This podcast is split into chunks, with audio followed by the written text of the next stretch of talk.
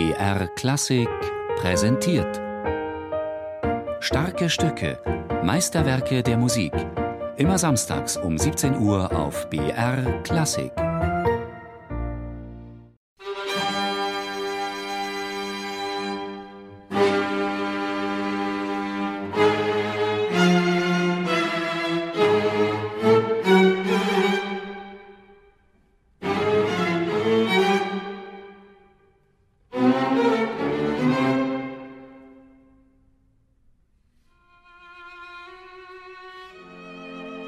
Welch ein Beginn. Unmissverständlicher kann man sein musikalisches Material nun wirklich nicht einführen, und deshalb sind die ersten 29 Takte in Ludwig van Beethovens großer Fuge auch so ziemlich das einzige, über das Einigkeit besteht. In dieser kurzen Ouvertüre wird nicht nur mit vollem Bogendruck das extrem chromatische Thema exponiert, sondern mehr noch, gleich zum Leben erweckt. Diese Spannung des Ausdrucks gleich in den ersten Takten sieht der Primarius des Zürcher Amati-Quartetts Willi Zimmermann vor allem als programmatischen Auftrag an die Musiker. Das Thema, das da, die, die, die, das hat natürlich sehr was Archaisches, sehr, sehr Aufrechtes, sehr Erhabenes. Und das das braucht nicht nur einen Charakter. In seinen Streichquartetten entwickelt Beethoven seine Motive so gut wie immer aus kleinsten Keimzellen.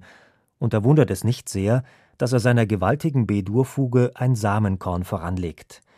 Wer Beethoven kennt, weiß, was das heißt. Jetzt passt mal auf, was ich daraus mache.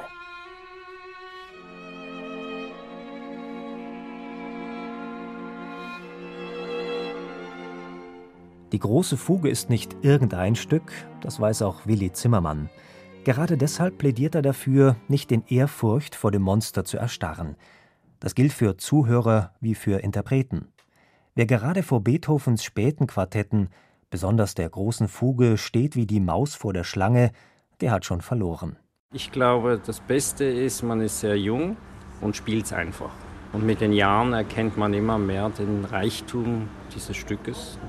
Oder nicht nur der Reichtum dieses Stückes, sondern auch was drumherum ist. Beethoven zäumt sein Pferd von hinten auf. Die eigentliche Fuge beginnt mit einem freistehenden Kontrapunkt, der sich schnell verdichtet.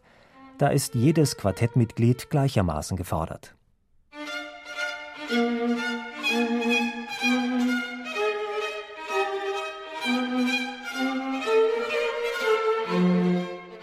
In seinen letzten Lebensjahren arbeitet Beethoven an der großen Form. Er plant Projekte, die nie realisiert wurden, aber dafür attackiert er regelmäßig ein zentrales Problem. An Einfällen mangelt es, weiß Gott nicht, aber wie lässt sich eine große Komposition auch technisch formal in den Griff bekommen? Dass Beethoven seinem ohnehin schon gigantisch großformatigen B-Dur-Quartett eine große Fuge aufsetzte, verstörte, verwirrte. So sehr, dass Beethovens Verleger drängte, die Fuge vom Quartett zu lösen und als separates Werk zu veröffentlichen. Erstaunlich genug. Der selbstbewusste Beethoven ging auf den Vorschlag ein und lieferte einen zahmen Finalersatz nach. Geradezu chinesisch kam einem Uraufführungskritiker Beethovens Tonsprache vor, und diese ersten Einwände hielten sich hartnäckig. Dabei machen gerade sie die Größe aus. Wie selten sonst drängen sich Stimmung und Ausdruck, die Stimmen sind frei geführt und durchaus nicht so, wie es Schulmeister erwartet hätten. Beethoven kümmert sich wenig um harte Klänge, schroffe Klippen und schon gar nicht um technische Schwierigkeiten. Dabei überhört man nur zu leicht die Momente inniger Zärtlichkeit, die Augenblicke tänzelnder Leichtigkeit und Leidenschaft.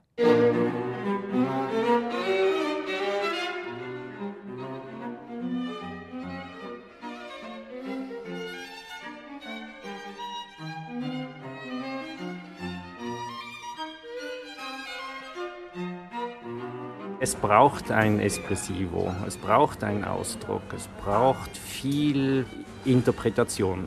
Eine Fuge von Bach nochmal zurückzukommen auf den Beginn. Den kann man abstrakt spielen, viel abstrakter, finde ich, viel abstrakter spielen mit vier Saxophonen, elektronisch. Bei Beethoven, denke ich, hat er schon mehr instrumental geschrieben. Fugen, behauptete Beethoven, seien einfach. Während seiner Studienzeit habe er genug geschrieben.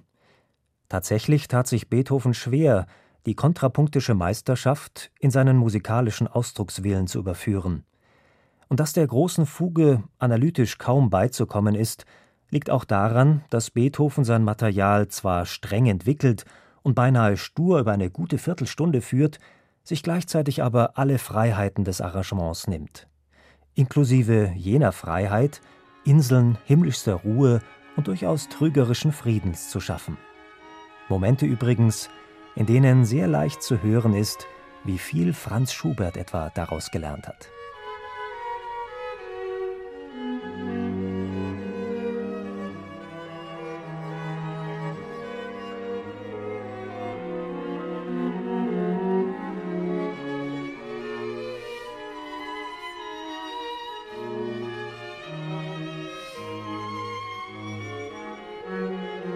Noch immer stellt die große Fuge jede Menge Fragen an die Musiker. Beethoven mag den Großteil seines Gehörs verloren haben, seine Klangvorstellungen wurden dadurch nur geschärft. Beweis dafür sind die vielen Finessen in der Notation, überdeutliche Ausführungsvorschriften, ungewöhnliche Schreibweisen. Und doch wird die große Fuge immer neu klingen, weil jedes Quartett nicht nur eine eigene Haltung entwickeln, sondern seine eigene Fassung spielen muss. Das geht ins Technische hinein. Es gibt immer noch Leute, die sagen, da, da, da, da, da, das muss man so spielen, wie es geschrieben, notiert ist. Das heißt Achtel, Sechzehntel. Es kommen aber Stellen drin vor, wo eine Kontrapunktstimme mit Triolen da, da, da, da, da, da, dabei ist. Was tut man jetzt? Muss man jetzt die Sechzehntel, Sechzehntel behandeln? Ich denke, man gleicht es an zur Triole, weil das ist auch eine Tempofrage.